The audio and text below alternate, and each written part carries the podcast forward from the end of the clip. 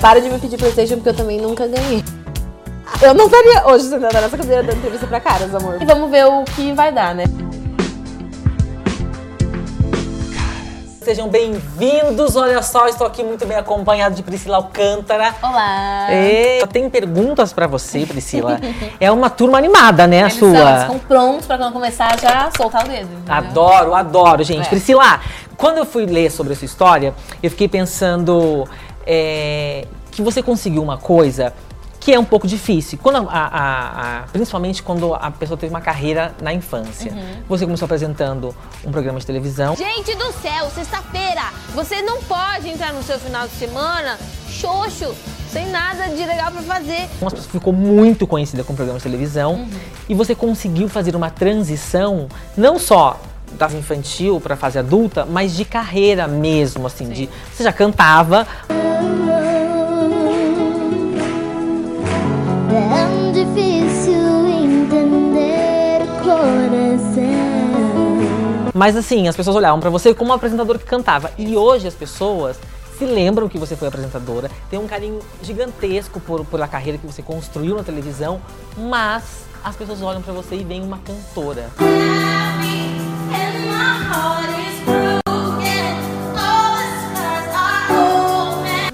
Como é que você conseguiu fazer essa transição? É, a pergunta, na verdade, é como é que você conseguiu planejar isso? Você é, teve planejamento ou foi orgânico? Ou você falou, meu Deus do céu, como é que eu faço pra mudar essa carreira e fazer com que as pessoas me enxerguem como eu quero ser vista? Sim, na verdade eu não pensei em nenhuma dessas coisas, assim, porque eu saí da televisão muito de repente. Realmente foi algo que aconteceu que eu não tava esperando. Então, a nossa saída do Bom Dia, minha e do Yudi, foi literalmente do dia pra noite. Assim, à noite a gente soube, no último dia era o nosso último programa. Então, pessoalmente, eu não tive tempo de me planejar. Entendi. E durante quase 10 anos da minha vida era aquilo que eu tava fazendo, televisão. Então, por mais que o meu maior sonho sempre né, tivesse sido a música, eu não tinha uma plataforma na música ainda pra poder sair da TV e fazer a minha música ser conhecida pelas pessoas. Eu não tinha isso. Então, eu não tinha ideia do, do que, que iria acontecer e como eu iria fazer isso. Tanto é que quando eu saí do Bom Dia, eu tentei permanecer na televisão é, com algum projeto. Aí eu falando. com um projeto, com um projeto independente que acabou não dando certo. E quando deu errado, foi quando eu percebi, eu falei, não, eu preciso deixar as coisas serem naturalmente. Isso provavelmente é um sinal de que existe algo pra acontecer e vai acontecer de forma natural. E eu sempre acreditei no meu propósito de vida, então aconteceria o que tivesse né, de acontecer. E foi o que aconteceu. Eu falei, não, agora se eu sair da televisão, eu vou pra música, que sempre foi o meu sonho, e vamos ver o que vai dar, né? Mas eu acho que eu pessoalmente não me esforcei para que as pessoas olhassem pra mim como cantora e ter a mesma evidência como cantora quanto apresentadora. Mas eu acho que o fator que realmente virou essa chave foi que ah, a música me permitiu ser conhecida por aquilo que eu sou. A televisão não tem como. Porque ah, ali, querendo ou não, você tá dentro de um personagem, Tem um script, tem um script, então você não consegue mostrar quem você é. Mas a música é uma plataforma que me permite fazer isso. Então acho que quando eu comecei a fazer música mesmo e as pessoas começaram a ouvir a minha música, elas puderam ver quem eu realmente sou. E eu devo a esse fator, eu acho, todo o sucesso que eu venho tendo na música. Você, quando teve essa passagem, ou seja, quando você saiu da TV, tentou ingressar como cantora e inicialmente não deu certo, você pensou em mudar de carreira, em desistir? Não, porque na verdade eu entrei pra televisão cantando, né? Tipo assim, eu sempre cantei, nunca quis fazer televisão, nunca nem passou pela minha cabeça.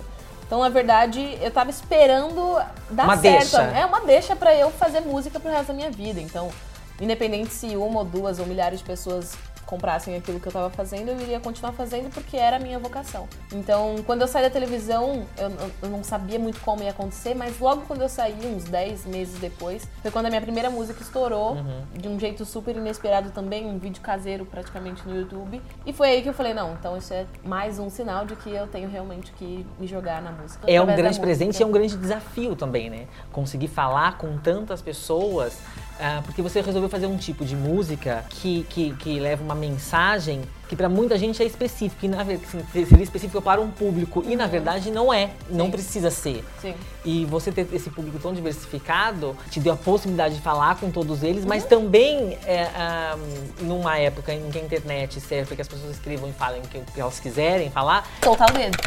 Te é, dá margem para as pessoas criticarem mais do que talvez criticassem um cantor é, é, que não levasse a mensagem de Deus, por exemplo. Aham. É, eu acho que existe esse fator realmente, mas sempre vai existir pra tudo aquilo que você fizer, né? Sei lá, se eu tentasse fazer essa coisa de um jeito totalmente diferente, as pessoas também iam arrumar alguma coisa pra falar.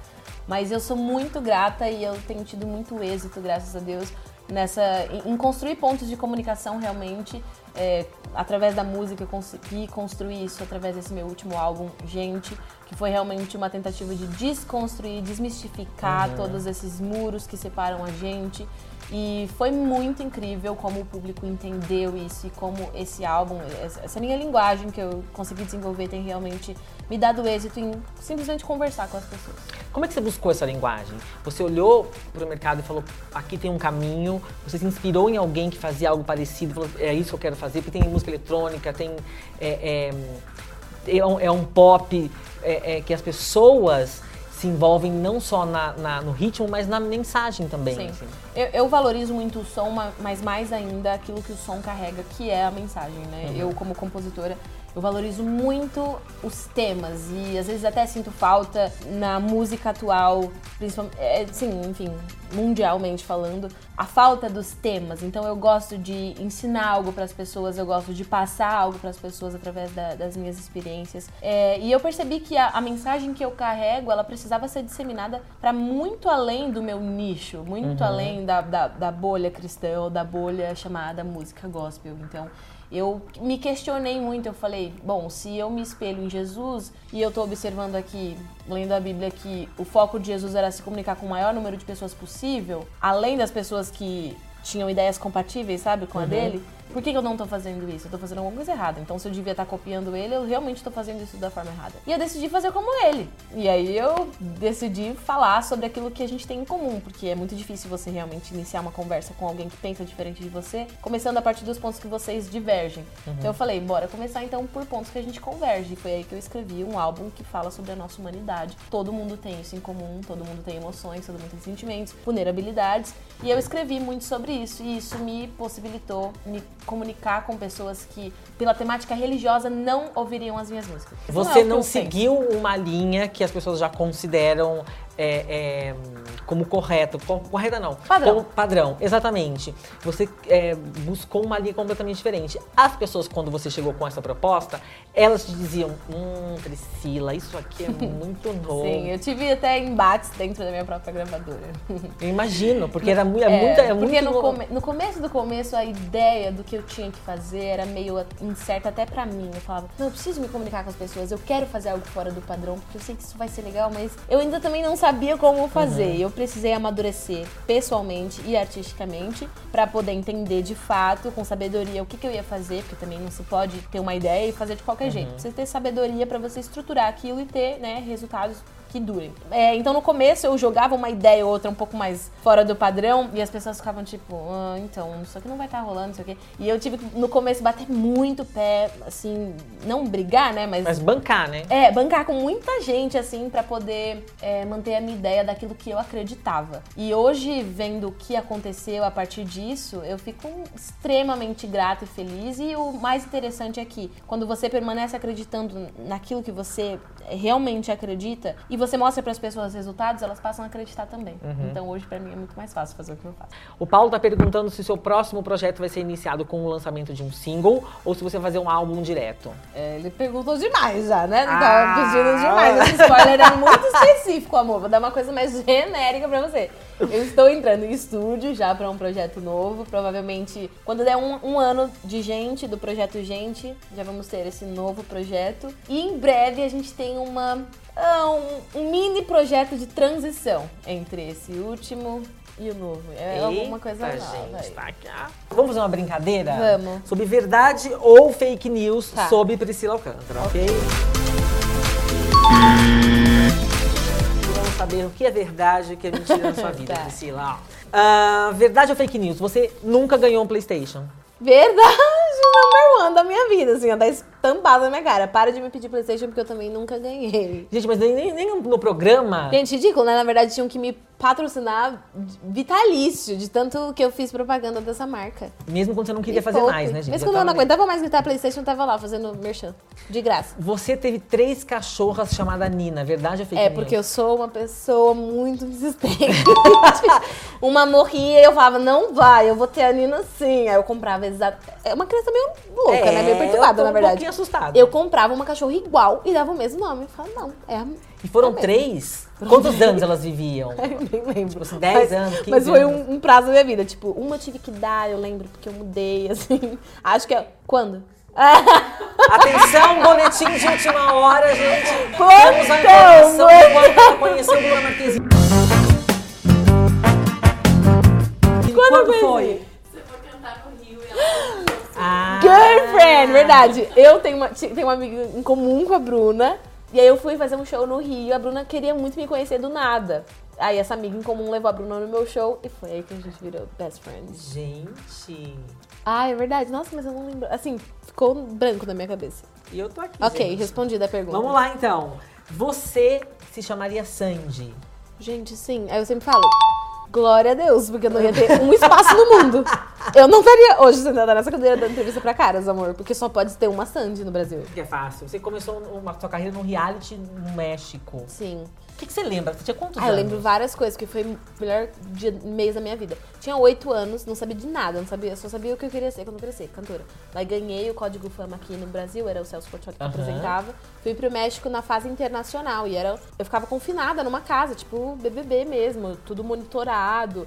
A gente tinha aulas todos os dias de, de arte, dança, Tinha, música. era tudo monitorado? Tinha no, Era na Televisa, era muito. não, coisa? só no banheiro que não. Mas era bizarro, era tipo bem huge mesmo o programa. Daí, todo final de semana tinha competição. No geral, na final, eu fiquei em quarto lugar. Eu lembro de muita coisa. A Televisa queria me contratar na época E aí, lá é, tinha o mundo todo? do, da América Latina. Ah, entendi. Eu era a única né, que falava português. Gente, metia louco. Tem uns vídeos sensacionais na internet. Procurem, coloquem Priscila Alcântara Código Fama. Eu sempre fui uma criança, meu, pra frente. Achava que eu tinha 27 anos, com 8. Daí eu chegava assim, ó, pra... pra é, onde está a minha maleta? E eu começar... Aí eu chegava assim, meu, metia louco. Achava que eu sabia falar espanhol. No último dia eu tava assim... Dai, amigos. Eu tava assim, ó, é, fluente no espanhol. Amigos é ótimo, né, gente? Olha que tal. Eu tava assim, fluentíssima, imagina. Sério, esses vídeos, eu falo, gente, essa criança sou eu mesmo. Eu todinha. Gente, que maravilhosa. Tinha que ser eu. Nem precisa ser, só virar a chavinha da, da- da- do espanhol. Chegando by amigos, eu tô na loucura. Olá, amigo. Muito obrigado por vir falar com a gente. Eu fiquei muito feliz. É, engraçado, eu conhecia você e eu achava você uma menina. Uhum. Uma menina. Uma, uma menina. Agora, falando com você, ouvindo um pouco mais da história, você é uma mulher. tem uma menina morando aí dentro, ainda bem. Mas você é uma mulher, assim. Você tem uma cabeça é, pronta para tudo que você quiser. Para chegar onde você quiser, para realizar o que você quiser, para tocar as pessoas como você quiser é, e para levar a sua mensagem até onde você conseguir. Assim. Parabéns. Muito obrigada por vir falar com a gente. Quando lançar o próximo trabalho, venha falar Pode com a gente deixar. de E novo. quando eu arrumar um namorado também. Ah! Gente, olha só, o nosso papo que vai continuar aqui no Facebook da, da Caras. É, se você chegou agora, achou que tá perdendo a conversa, não tem problema, vai continuar gravado aí, você pode acompanhar. Tá bom? Então um beijo pra vocês no Face. Instagram. Beijo. Obrigada.